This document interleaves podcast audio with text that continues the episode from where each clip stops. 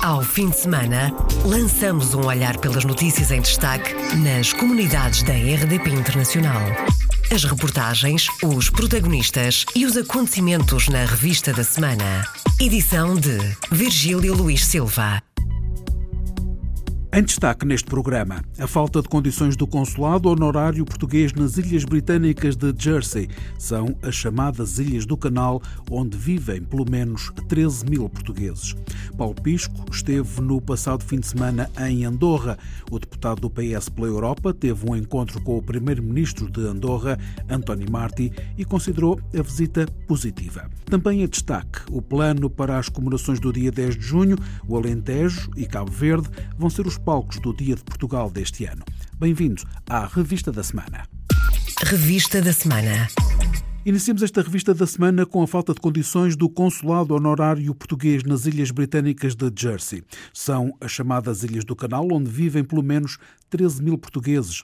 Serão mais, mas estes são os números oficiais. Apenas 84 em 13 mil têm o cartão do cidadão atualizado com a verdadeira morada de residência. Não é aceitável, consideram os deputados do PSD eleitos pela imigração e pela Madeira. Por isso, decidiram questionar o governo, como explica Carlos Gonçalves. É uma comunidade de 13 mil pessoas, mas infelizmente temos um consulado honorário que tem três trabalhadores, mas nenhum com vínculo público. E o que acontece é que o consulado não tem condições para emitir o cartão de cidadão, que é um documento fundamental para a vida das pessoas, muito particularmente no momento, apesar das Ilhas Jersey ter um estatuto particular relativamente ao Reino Unido e as consequências do Brexit serem diferentes, mas apesar de tudo é uma comunidade que necessita para o seu dia a dia do cartão de cidadão e a maior parte deles, não o podendo fazer nas Ilhas do Canal, na sua área de residência, tem que o fazer ou no Consulado-Geral de Portugal em Londres, o que obriga uma deslocação à Inglaterra, e a maioria, como é evidente, aproveita esta passagem por Portugal para utilizar os serviços administrativos no território nacional para fazer o cartão de cidadão, o que não nos parece claramente correto, põe esta comunidade numa situação de desigualdade, e agora o novo recenseamento eleitoral, que assenta os portugueses que têm cartão de cidadão com morada no país onde residem, veja bem que 13 mil portugueses que vivem no, nas ilhas de Jersey e apenas 84 têm o cartão de cidadão com morada instalada naquele território, o que realmente demonstra uma anomalia clara que deve ser, como é evidente, atendida pelo Governo, porque está uma comunidade muito significativa a questão dos deputados do PSD pela imigração e pela Madeira ao governo, a que querem saber se o consulado honorário das Ilhas Britânicas de Jersey vai ter os meios técnicos e humanos para a emissão do cartão do cidadão, o que não acontece atualmente. Paulo Pisco esteve no passado fim de semana em Andorra. O deputado do Partido Socialista pelo Círculo da Europa encontrou-se no sábado passado eh, com o conselheiro das comunidades José Manuel Gonçalves e o ensino de português foi um dos temas falados. Os portugueses são gente de trabalho, estamos muito bem integrados na comunidade. Sim que há alguns problemas eh, relacionados com o ensino do português e gostaríamos que o Governo de Andorra eh, incorporasse no ensino andorrano, porque até agora é facultativo. Os alunos extra-horário de escola têm aulas de português, pago pelos pais, mas gostávamos que essa opção fosse incluída dentro do ensino andorrano. Isto é, que os alunos, os filhos portugueses, tivessem a opção de escolher português como uma, uma disciplina normal e corrente em agosto do ano passado, Filipa Soares, coordenadora do ensino português em Espanha e Andorra, havia dito à RDP Internacional que o português estava a ser ensinado como língua de herança e também estava integrado no sistema de ensino francês. Havia mais dois professores, para além de duas centenas de alunos, mas as dificuldades em Andorra persistem por existirem três sistemas educativos nós já conseguimos integrar o português no sistema francês. Estamos a trabalhar na criação de um protocolo ah, entre o Lycée Contefoy e o Instituto Camões para aumentar esse trabalho cooperativo, ou seja, e de colaboração, sobretudo no âmbito do ensino técnico-profissional. E também queremos avançar ah, com uma presença mais acentuada no sistema espanhol e no sistema andorrano mas não é fácil, sobretudo no sistema andorrano, porque é um sistema onde há várias línguas. O Principado tem três línguas cooficiais, depois o inglês como língua estrangeira. De volta ao encontro de Paulo Pisco com o Conselheiro das Comunidades por Andorra, José Manuel Gonçalves disse ainda à RDP Internacional que não existiram até agora problemas com o recenseamento automático. Está tudo a correr normalmente. não há nenhum problema. Não, a gente, primeiros, os primeiros dias, sempre que havia algum problema, alguma problema, que não podemos chamar problema, alguma falta de informação, que a gente fica se preocupava um pouco a saber o que era isso e para que servia, mas eh, através do consulado honorário, tu explicou e ficou tudo resolvido. José Manuel Gonçalves, conselheiro das Comunidades por Andorra. Paulo Pisco, deputado do PS pela Europa, teve um encontro com o primeiro-ministro de Andorra, António Marti, e disse à RDP Internacional que o balanço desta visita foi positivo. O balanço que eu faço da minha visita a Andorra é muito positivo, não apenas porque me encontrei com membros da comunidade, membros representativos da nossa comunidade, visitando algumas das associações eh, que existem em Andorra, como também tive encontros a nível governamental, eh, designadamente com o Primeiro-Ministro António Marti, e também participei num debate para o qual fui convidado para discutir questões de, que são do maior interesse da comunidade portuguesa designadamente o acesso à dupla nacionalidade e a possibilidade de os portugueses e também os outros comunitários poderem votar nas eleições a nível local. O deputado socialista pela Europa, Paulo Pisco, esteve em Andorra no passado fim de semana.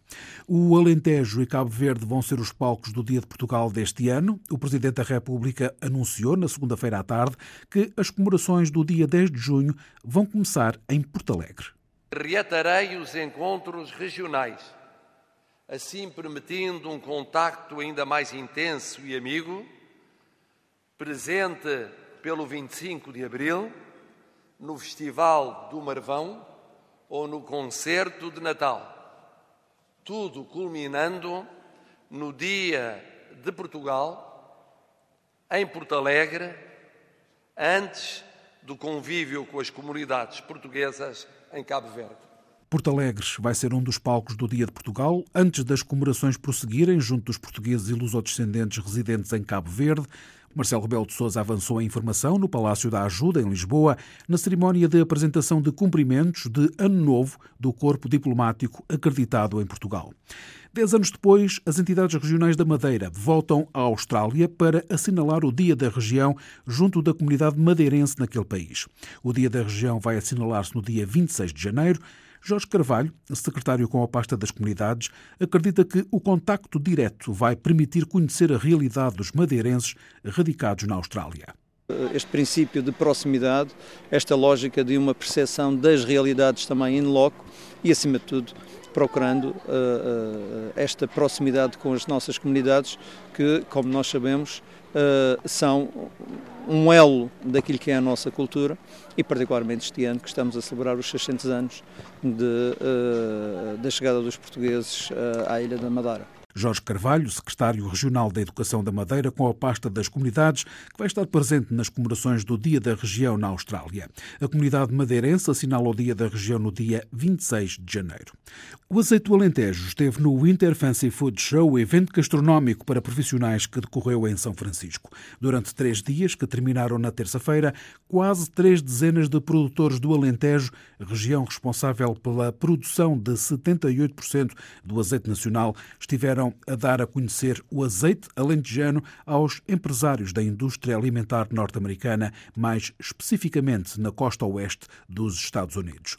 Gonçalo Moraes Tristão, presidente do CEPAL, o Centro de Estudos e Promoção do Azeite do Alentejo, disse à RDP Internacional que o mercado norte-americano é um dos mercados prioritários. Os associados produtores identificaram os Estados Unidos, bem como outros países, eh, nomeadamente o Canadá, a Alemanha, a Dinamarca e a Suécia identificaram estes mercados como muito importantes para se aí colocarem.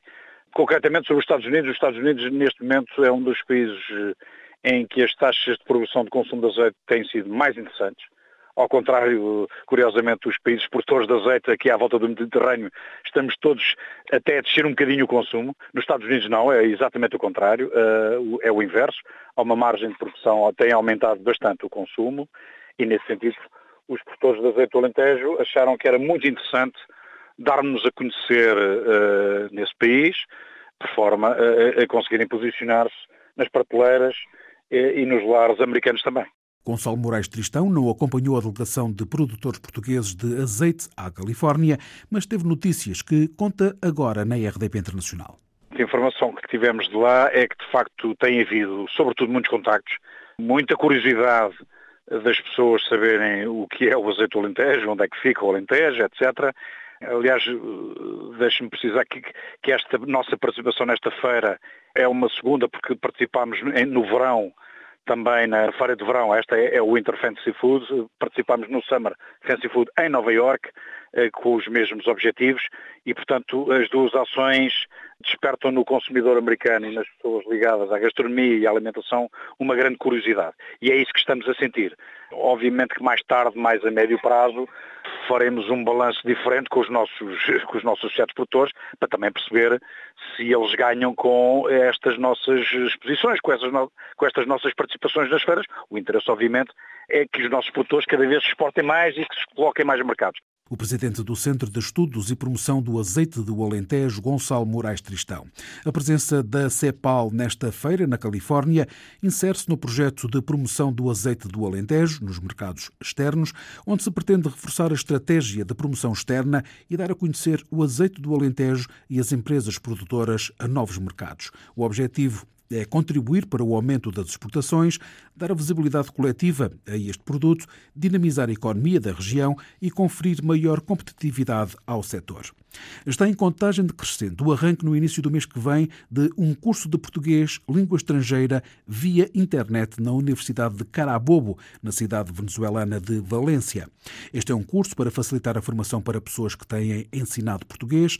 O anúncio foi feito à RDP Internacional pelo coordenador para o ensino de português na Venezuela, René de Souza vai começar a princípios de fevereiro na Universidade de Carabobo, que é um diplomado ensino do português como língua estrangeira. Este diplomado, que é um curso curto, de mais ou menos cinco seis meses, online, à distância, pessoas venezuelanas ou luso-venezuelanas que têm estado envolvidas durante muitos anos no ensino português, têm muita prática e que, graças a elas, o português tem avançado na Venezuela, mas não têm as credenciais académicas para ensinar português, poderão agora frequentar um diplomado uh, à distância através da Universidade de Carabobo com acompanhamento do Instituto Camões para que estas pessoas possam ter estas credenciais. Este diplomado já tem sido publicitado nas redes sociais e já despertou interesse em países como a Colômbia, o Panamá, eh, o Chile, países limítrofes, que também querem avançar com o ensino português, mas não têm esta oferta nesses países. Isso é bastante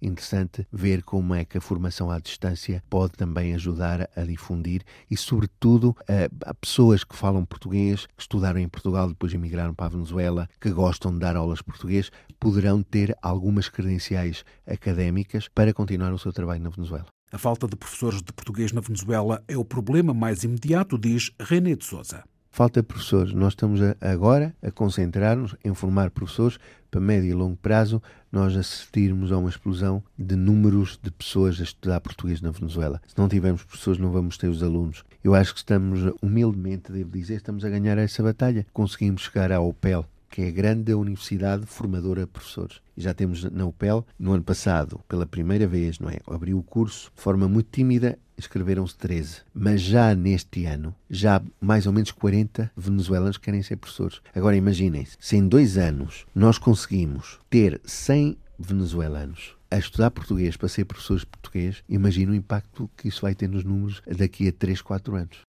René de Souza, professor e coordenador para o ensino de português na Venezuela, o convidado do Câmara dos Representantes, uma conversa com a jornalista Paula Machado, que pode ouvir na íntegra em podcast em rdpinternacional.rtp.pt. O governo anunciou o reforço do apoio aos portugueses no Reino Unido com a realização de dezenas de permanências consulares ao longo deste ano, uma vez que os serviços não têm tido capacidade de resposta.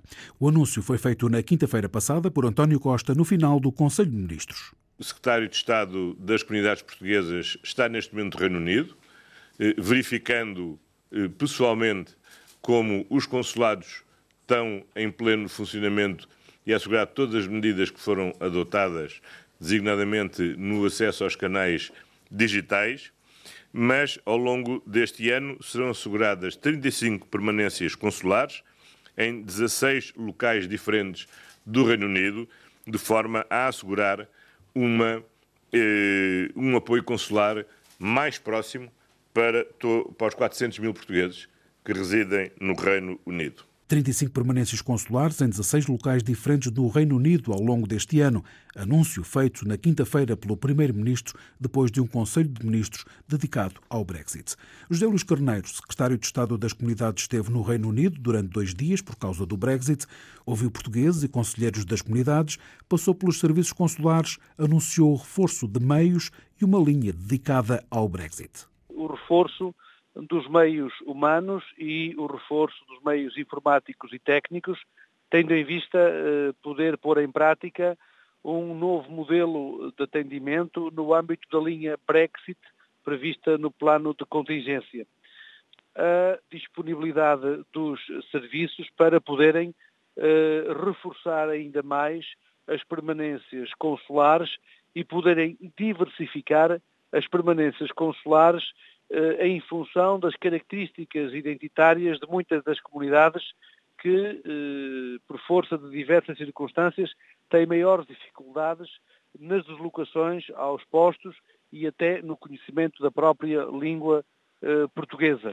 Para além do reforço de meios humanos e equipamentos, há mudanças tecnológicas nos serviços, conta José Luís Carneiro na RDP Internacional. Em função do plano de contingência aprovado também em reunião do Conselho de Ministros, eh, vamos reforçar ainda mais esses meios. Os postos têm já orientações para procederem à contratação de novos recursos, recursos humanos, mas também ocorreu todo o mês de dezembro eh, e agora no princípio de janeiro foi feita uma mudança tecnológica global no Consulado-Geral de Londres e está a ser feita também agora uma mudança da mesma natureza em Manchester para reforçar os meios informáticos e técnicos.